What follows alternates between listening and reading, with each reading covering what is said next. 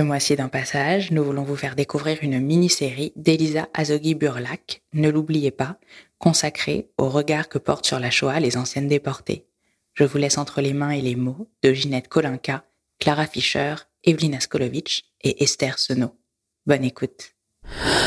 Louis. Je vais dans des écoles, je fais ce que je peux, je raconte mon histoire. Je ne dis pas que c'est un travail d'utilité publique, mais on n'est plus tant que ça à l'avoir vécu.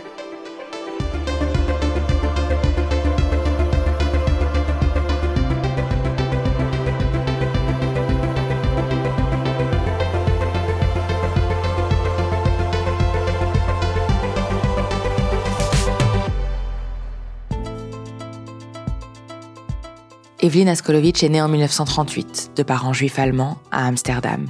C'est de cette même ville qu'Anne Frank écrivit son journal, dans lequel elle rend compte de la violence qui monte progressivement aux Pays-Bas, de la peur, jusqu'à sa déportation. À l'entrée du 20 juin 1942, dans ce journal, Anne Frank décrit les lois anti-juives qui s'accumulent dans le pays, similaires aux mesures instaurées en France par le régime de Vichy et par les autorités allemandes. Aux Pays-Bas, les lois anti-juives se sont succédées sans interruption et notre liberté de mouvement fut de plus en plus restreinte, décrit Anne Frank. Les juifs doivent porter l'étoile jaune, les juifs doivent rendre leur vélo, les juifs n'ont pas le droit de prendre le tram, les juifs n'ont pas le droit de circuler en autobus, ni même dans une voiture particulière. Les juifs ne peuvent faire leurs courses que de 3 heures à 5 heures. Les juifs ne peuvent aller que chez un coiffeur juif. Les juifs n'ont pas le droit de sortir dans la rue de 8 heures du soir à 6 heures du matin. Les juifs n'ont pas le droit de fréquenter les théâtres, les cinémas et autres lieux de divertissement. Les juifs n'ont pas le droit d'aller à la piscine, ou de jouer au tennis, au hockey, ou à d'autres sports. Les juifs n'ont pas le droit de faire de l'aviron. Les juifs ne peuvent pratiquer aucune sorte de sport en public. Les juifs n'ont plus le droit de se tenir dans un jardin chez eux, ou chez des amis, après 8 heures du soir. Les juifs n'ont pas le droit d'entrer chez des chrétiens. Les juifs doivent fréquenter des écoles juives, et ainsi de suite. Voilà comment nous vivotions. Et il nous était interdit de faire ceci, ou de faire cela. Jacques me disait toujours, je n'ose plus rien faire, j'ai peur que ce soit interdit. En 1943, un an avant Anne Frank, Evelyn Askolovitch est déportée, avec son père et sa mère. Elle passera elle aussi par Bergen-Belsen, le camp dont Anne Frank ne reviendra pas. Evelyn retrouvera Amsterdam, elle, en 1946. Pendant des décennies, elle gardera son récit pour elle. Mais depuis quelques années, elle s'interroge sur les traces qui resteront. Elle veut que l'on se souvienne que des enfants ont eu 6 ans à Bergen-Belsen et ce que cela signifie. Pour notre mini-série Ne l'oubliez pas, elle raconte son histoire à Elisa Azogi Burlak. Je suis Charlotte Pulewski. Bienvenue dans Fracas.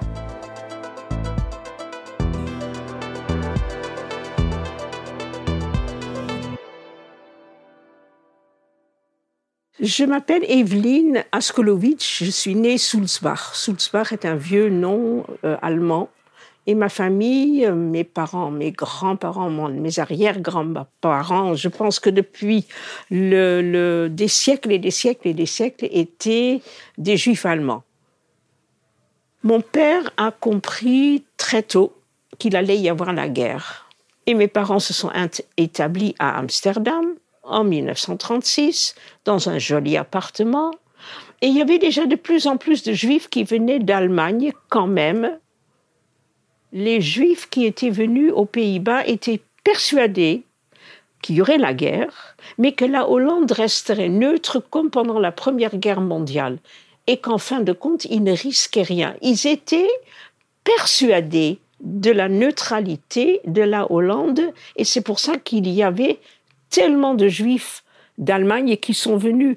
37% des Juifs de la communauté juive à Amsterdam étaient fait de juifs allemands. Puis la guerre a éclaté en 1939.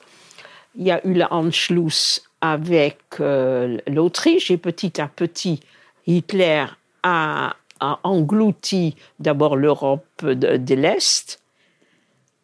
Et le 9 mai 1940, il y avait déjà eu le, Danemark qui a été pris, la Norvège. Le 9 mai 1940, l'ambassadeur d'Allemagne aux Pays-Bas est allé voir le chef du gouvernement et lui a dit euh, Vous n'avez rien à craindre, évidemment, vous resterez neutre. Et quelques heures après, le 10 mai 1940, les troupes allemandes sont rentrées aux Pays-Bas qui n'étaient absolument pas euh, prêts à faire la guerre, puisqu'on leur avait dit qu'ils étaient neutres. En trois jours, la Hollande a capitulé. Et la Hollande, qui était un pays où il n'y avait aucun antisémitisme. C'était vraiment les Juifs étaient intégrés dans toutes les couches de la population. Et la Hollande a appris immédiatement comment devenir antisémite. Très, très, très, très vite, les lois juives ont été adoptées. À partir de 1941, les Juifs n'avaient plus le droit d'aller dans les parcs. Il y avait marqué sur les parcs euh, interdits aux chiens et aux juifs. Les enfants n'avaient plus le droit d'aller dans les écoles, ni dans les lycées, et les enseignants n'avaient plus le droit d'exercer ce pouvoir ailleurs que dans les établissements juifs. Et puis les rafles ont commencé. Le 12 mars 1943, on a sonné à notre porte. Ma mère ouvre la porte et il y a un soldat allemand et un soldat hollandais qui est là. Et des années après, j'ai lu que les soldats hollandais étaient payés en plus de leur salaire, l'équivalent de 5 euros par juif pris. Ils ont demandé à ma mère, c'est une maison juive. Ils le savaient parce qu'on avait été donné par des voisins. Et elle a dit, oui, oui, c'est une maison juive. Elle a dit, mais allez chercher où est votre mari, où est votre fille. Et elle est allée chercher euh, mon père et elle m'a cherché et ils ont dit vous faites une valise et un sac, euh, il y en a pour deux trois jours, euh, c'est juste une vérification d'identité. En fait, la valise et le sac ont duré deux ans exactement, presque jour pour jour. Et on a été amené dans le premier endroit qui était le théâtre hollandais, le Hollandse Schouwburg, qui existe toujours, qui a été complètement réhabilité. C'était un peu le Drancy, sauf que c'était un théâtre qu'il n'y avait donc euh, pas de lit, il n'y avait que des chaises, des chaises de théâtre, il n'y avait pas de sanitaire, il y avait des toilettes qui étaient tout de suite bouchées. Et à la seconde où on arrivait, on séparait les enfants des parents. Je crois que j'ai eu la faculté, comme beaucoup d'enfants, de fermer les portes. Quand on est tout petit, on se, on se protège comme on peut. Et donc, je n'ai pas de souvenir de, de, de, cet épisode deux semaines. Mon père était comme un lion en cage.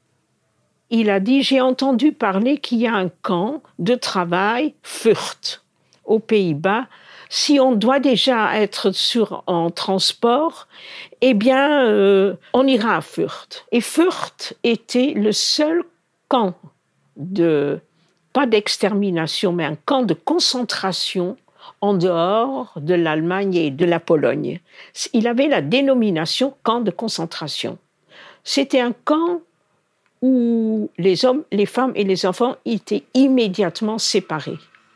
En sortant du train, Ma mère écrit Je me suis retournée, Evelyne n'était plus là. Les hommes travaillaient, les femmes travaillaient et les enfants étaient dans la baraque des enfants. Du transport où nous, on a été, il y avait 200 enfants. Il y en a 20 qui sont revenus parce que les enfants à Fürth mouraient comme, comme, comme des mouches. On a dit à ma mère que j'avais une semaine à vivre parce que tous les enfants étaient affamés. Les parents n'étaient pas là pour leur donner à manger. J'avais quatre ans et demi. Il est évident que les grands enfants de 7-8 ans n'allaient pas s'occuper des petits enfants pour leur donner le peu de manger qu'il y avait. Moi, j'ai attrapé, et ça je m'en rappelle, j'ai attrapé la varicelle. Et je me grattais. Je me grattais comme une malade. Je me grattais. J'ai cassé un thermomètre on m'a engueulé, j'ai pleuré, je pense que j'ai passé mon temps à pleurer, et je me rappelle qu'on m'a donné de l'eau sucrée. Et après, j'ai complètement, j'ai fermé la porte. Et ma mère écrit, j'ai vu Evelyne, hébétée, elle ne savait même plus parler, elle me regardait et elle ne disait rien. un client avait proposé également à mon père qu'il pouvait lui faire avoir un passeport et qui nous a sauvés trois fois dans, pendant les deux années de guerre, un passeport d'un pays neutre, le Honduras. Il était suisse et le consulat du Honduras à Berne, pour beaucoup d'argent, fournissait des vrais passeports. En fait, c'était des certificats avec photos signés par, euh, par le consul du Honduras que nous étions des citoyens du Honduras. Mon père a pu faire ce, ce passeport et avant de partir, le certificat est arrivé. On peut se demander pourquoi le certificat, ce certificat a pu arriver dans un camp de concentration, c'est parce que les, les, Allemands étaient très, très, très à cheval sur les principes et sur les, les, les choses qu'il fallait faire, et c'était un pays neutre. Et on ne pouvait donc pas refuser un courrier venant d'un pays neutre. Et au bout de presque trois mois, on a été mis au transport.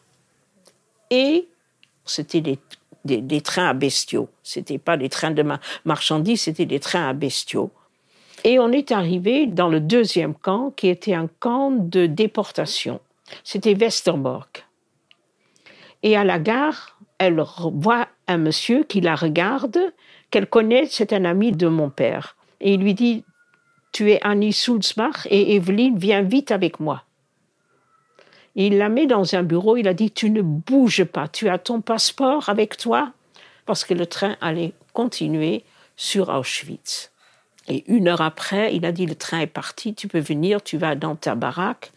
Et elle va dans la baraque et elle retrouve sa belle-mère et son beau-père, qui avaient été pris. Et Westerbork était un camp qui pouvait être vivable. Mais il y avait les trains. On a agrandi la gare de Westerbork parce qu'il y avait beaucoup, beaucoup de trains qui partaient.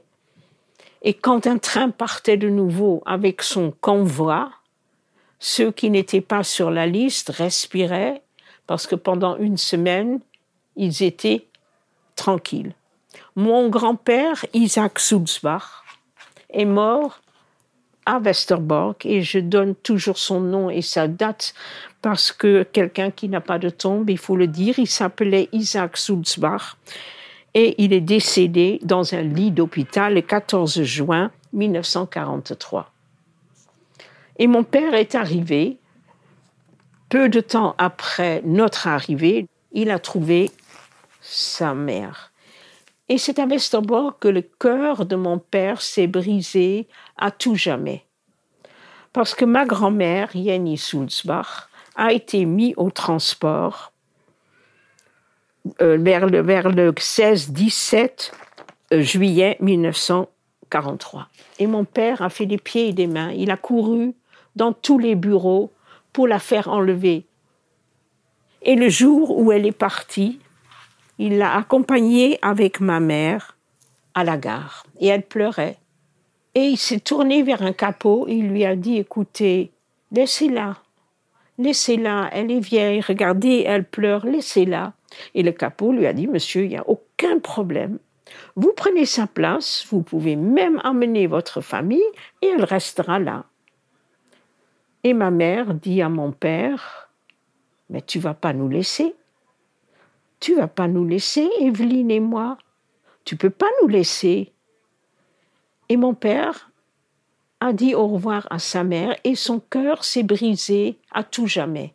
Et jusqu'à la fin de ses jours, il est mort en janvier 82, il a rêvé de sa mère, qu'il cherchait sa mère et qu'il ne la trouvait pas.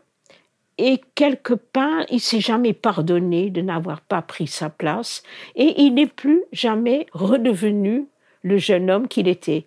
Il n'a jamais été vraiment heureux et il avait perdu quelque part toute confiance en l'humanité. Et puis les journées ont continué. Quelque part, l'être humain garde une espèce de, d'espoir. Et on pensait que peut-être on allait continuer. Puis un jour, on a été quand même mis au transport de nouveau. Et mon, mes parents ont montré le certificat Parce qu'avec ce certificat, on pouvait nous envoyer dans des camps de concentration, mais pas dans des camps d'extermination. Et alors, le train, on avait dit, c'est un train qui va à Bergen-Belsen. Alors là, à Bergen-Belsen, j'ai des souvenirs très précis. Je suis plus vieille, j'ai cinq ans et demi. Je me rappelle que je suis assise par terre. Les, enfants n'avaient rien à faire à Bergen-Belsen.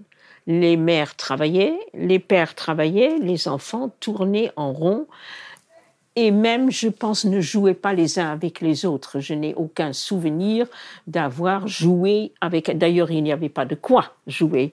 Il n'y avait pas de jouets. Et je suis assise, je pense, par terre, et j'ai un bout de raffia, un bout de, de chanfre, que j'entortille autour de mes doigts. Et je joue comme ça, j'attends que le temps passe. Et une soldate passe devant moi et me regarde. Et je suis terrifiée. Je suis complètement affolée parce que je n'ai pas le droit d'avoir ce, bout de raffia. Et si j'ai le bout de raffia, c'est que ma mère me l'a donné. Et si ma mère me l'a donné, c'est qu'elle l'a volé. Et si elle l'a volé, elle va aller en prison et elle, on va la tuer. Donc je suis dans un affolement total et je la regarde fixement et je pense qu'elle a eu peut-être pitié de moi et elle passe. Et les journées continuent, on apprend qu'il y a eu le débarquement à Paris, en France, mais il ne se passe rien, il ne se passe rien du tout, et l'hiver commence. Et là, il y a eu la troisième et la dernière fois où le certificat nous a sauvés. Il y a eu des pourparlers entre la Croix-Rouge et l'Allemagne et les Anglais un échange de 750 prisonniers de guerre allemands contre 750 juifs avec un certificat du Honduras, du Paraguay ou du Haïti. Et nous, on était sur la liste. Et tous les jours, il y avait un appel en plus pendant deux semaines pour voir si les gens vivaient parce que ça a commencé d'abord, il y a eu le typhus qui a commencé d'une façon épouvantable, et le typhus était propagé par des poux de corps. Et ma mère, avec une volonté de faire, m'a lavé et s'est lavé tous les jours à la pompe dehors pour que je n'attrape pas, et ni elle non plus, les poux de corps. C'était une, hantise de tout le monde d'attraper des poux de corps, parce que les poux de corps, tu, tu risquais ta vie. J'avais des poux de tête, tout le monde avait des poux de tête, mais les poux de corps, donc j'ai été lavée, tant bien que mal, et elle m'a dit après, un jour, c'est pour que je reste un être humain et ne pas perdre toute ma dignité, parce que les gens, petit à petit, il n'y avait plus rien qui comptait. Je me rappelle très bien que j'étais affolée qu'il arrive quelque chose à mon père. Et là, il a, en janvier, il est tombé malade. On lui avait frappé avec une barre de, fer sur les reins. Il avait les reins qui ne marchaient plus du tout. Et le 20 janvier 1945, le départ devait avoir lieu. Des 750 juifs, il n'en restait que 250. Et on était toujours sur la liste. Et le dernier appel, il fallait y aller, sinon on ne partait pas. Et je me rappelle, ma mère et moi, on est allés sur la, couche où était mon père. Et ma mère a dit euh, Lève-toi, il y a l'appel. Et mon père a dit J'y vais pas. Je ne veux plus. Je m'en fous. J'ai de la fièvre. Laisse-moi tranquille, laisse-moi tranquille. Et ma mère savait très bien que s'il n'y allait pas, c'était foutu. Et lui, il avait plus qu'une semaine à vivre. Et elle crie sur mon père et moi, je lui donne des coups de pied. Je la tape. J'ai dit laisse-le tranquille. Tu es méchante. Tu es méchante. Tu vois bien qu'il est malade. Laisse-le tranquille. Et heureusement qu'elle m'a pas écouté. Et tous les deux, on a tiré mon père du lit. Et le lendemain matin, la chef de la baraque, une madame Slotke, est venue et elle a dit aux gens Vous allez maintenant aller à la gare, vous enlevez votre étoile jaune, vous prenez votre valise et vous allez à la gare. Quand ils ont vu le train, qui était un train de la Croix-Rouge, qui était illuminé, et puis ils sont rentrés dans le train, et c'était un train avec des chaises, et avec des lits, et avec des médecins, et avec de la nourriture, et le train est parti avec sa cargaison de 250, plus morts que vifs, les gens. C'est ça le miracle, je pense, de la résilience. Dès l'instant où on est descendu du train et on nous a donné à manger, tous mes souvenirs sont revenus. On nous a donné des crayons, on nous a donné des cahiers, j'ai appris à lire, à écrire, à faire du calcul. J'ai également appris à monter et à descendre des escaliers, parce que dans les camps, il n'y avait pas d'escalier, et soudain, pour les parents, ils se rendaient soudain compte que leurs enfants n'étaient pas des enfants. C'est pour ça que je déteste ce film La vie est belle. Je pense que les parents étaient dans une incapacité totale de s'occuper psychologiquement des enfants. Et mon père avait écrit une lettre à ses, frères, ses sœurs, en racontant tout. Et il a dit il aurait bien voulu aller aux États-Unis ou bien en Argentine, ne voulait pas revenir aux Pays-Bas. Et la famille, euh, la Sainte Famille aux États-Unis, ben, ils n'avaient pas envie. Ils n'avaient pas du tout envie d'avoir euh, cet homme avec sa femme et sa petite fille et qui allait leur raconter encore des, des horreurs. Et ils ont conseillé à mon père de revenir à Amsterdam. Sauf que les Hollandais ne voulaient pas de nous puisque nous étions des apatrides. Nous n'étions pas des Hollandais, nous n'avions pas de nationalité hollandaise. Donc ils ont traîné les pieds jusqu'à fin euh, janvier 46. Ils ne voulaient pas. Et la Croix-Rouge a insisté, insisté. Et vers le 15 euh, janvier 1946, avec trois camions, nous sommes partis quand on est arrivé à la frontière à Maastricht, on nous a mis dans un camp. Fallait d'abord vérifier et on nous a traités. Ma mère dit que c'est quelque chose d'épouvantable, comme on a été traités comme des, malpropres. Elle a dit à mon père c'était vraiment pas nécessaire qu'on survive pour être traité de sorte des displaced persons, des DPs, et on est arrivé le 31 janvier 1946 à Amsterdam. Pour nos parents, la guerre n'avait pas existé pour nous puisqu'on avait été petits. Et pour des petits, on n'avait pas, c'était pas la peine de raconter des choses. Elle n'avait pas existé pour nous. On n'était pas concernés. Et ce silence a duré a duré, a duré, et je me suis mariée. J'ai fait des études, j'étais à l'école d'interprète. La Shoah, j'en ai parlé sans mentionner que j'avais été dedans avec un prof à l'école d'interprète à Genève, où je faisais des études, et il parlait de la Deuxième Guerre mondiale économiquement, militairement. Et à un moment, je lui dis à la fin du cours, mais vous ne parlez pas des camps de concentration. Alors il a dit, mademoiselle, les camps de concentration pour les juifs, ce n'était qu'un point de l'histoire.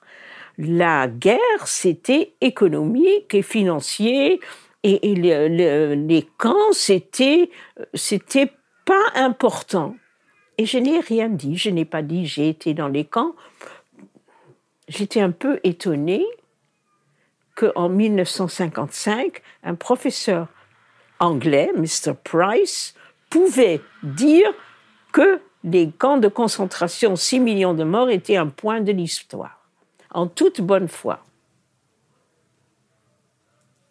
Alors, je pouvais dire, euh, quelqu'un me demandait où est-ce que tu as été pendant la guerre, que j'étais dans un camp, mais j'ajoutais tout de suite, mais c'est pas très important. Comme ça, comme une idiote, je disais, ça n'était pas important. Et puis j'en parlais pas. Et j'étais, et à partir de 1979, je suis devenue une militante pour les Juifs d'Union soviétique. Je suis allée en Union soviétique en 1979, juste avant les JO de Moscou. J'ai organisé des, conférences, des colloques. Euh, je suis allée cinq fois en Union soviétique. Et en 1988, j'ai commencé à avoir des cauchemars. Des cauchemars sans mettre un nom dessus, mais une espèce de mal-être. En 2010, une amie me téléphone d'une organisation passerelle qui dépend du Fonds social. Et elle me dit, Evelyne, tu as été euh, dans les camps? J'ai dit, oui, oui, oui, oui. Tu as des hum, preuves? Je dis, ben non, j'ai pas de preuves. J'étais petite. Et le lendemain, j'ai reçu un mail. Elle a contacté le Holocaust euh, Memorial à Washington, où la Croix-Rouge a déposé tous les papiers et j'ai reçu le mail avec 25 pièces jointes que j'ai d'abord regardé parce que je sentais que ça n'allait pas vraiment me plaire. J'ai tout imprimé et pendant trois jours et trois nuits, j'ai pleuré dessus parce que j'avais la preuve. J'avais été dans des camps, dans trois camps, et soudain, en 2010, c'est devenu la réalité. Le fait de lire noir sur blanc que j'avais été dans les camps, la chose est devenue vraie. Et j'ai presque fait la paix avec le fait que j'ai été dans les camps. Et en 2015, je me suis dit que je ne pouvais pas continuer de ne pas en parler pour une raison très simple, que je fais partie de la toute, toute, toute dernière génération. Et donc, depuis, j'ai regardé sur mon agenda, en 2019, j'ai fait 39 écoles. Et je suis à chaque fois étonnée et très touchée et émue par l'écoute des, des, jeunes qui m'écoutent. Je pense qu'en y réfléchissant, que l'histoire est importante parce que on vit dans une époque où on dit que ça n'est pas vrai. Et chaque élève à qui je le raconte, si on lui dit oh ben ça c'est pas vrai, c'est des histoires, c'est pas vrai du tout, pourra dire non. Il y a une dame qui est venue et qui nous a parlé et qui a été et c'est la vérité. Pas que mon histoire est, est, est fantastique, mais elle est vraie. Elle est vraie dans la mesure où on a mis même des petits-enfants de 4 ans dans des camps. On les a affamés uniquement parce qu'ils étaient juifs. Et je crois que c'est ça qui est important de le dire. Et c'est pour ça que je le fais. Pas parce que je trouve que je suis importante et je me sens très humble à côté des gens qui ont été dans d'autres camps, mais j'y étais on m'a privé deux années de ma petite enfance. Je ne dis pas que c'est un travail d'utilité publique, mais on n'est plus tant que ça à l'avoir vécu. Je vais dans des écoles, je fais ce que je peux, je raconte mon histoire, mais y aller, c'est au-dessus de mes forces. Je ne peux pas. Je ne veux pas me faire mal, je ne supporte pas les endroits je me suis enfuie littéralement devant la porte du Yad Vashem. Je me suis enfuie d'une cérémonie du mémorial de la Shoah et je ne vois pas pourquoi je me ferais du mal. Je pense que j'ai pas mal rebondi. Je pense que je suis devenue quelqu'un de très positif, une, une grand-mère très aimante, avec un petit problème en ce moment parce que j'ai un petit enfant qui a six ans. Et depuis un an, quand je le vois, je réalise qu'il a l'âge que moi j'avais. Et je me demande comment j'ai fait pour être là, pour être comme je suis. Mais peut-être c'est ça la résilience et peut-être que ma protection de moi-même fait en sorte que je peux être ce que je suis. De l'autre côté, j'espère que mes, petits-enfants garderont de moi le souvenir de quelqu'un de joyeux et qui aime la vie. Parce que j'aime la vie et peut-être c'est ça la résilience, que malgré tout, j'aime la vie.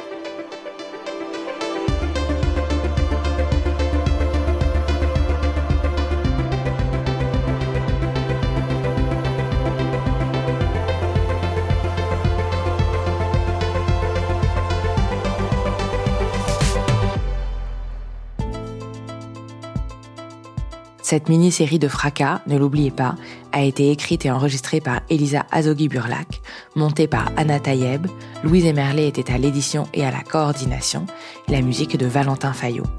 Ne l'oubliez pas est une coproduction Louis Média et Pardi Prod.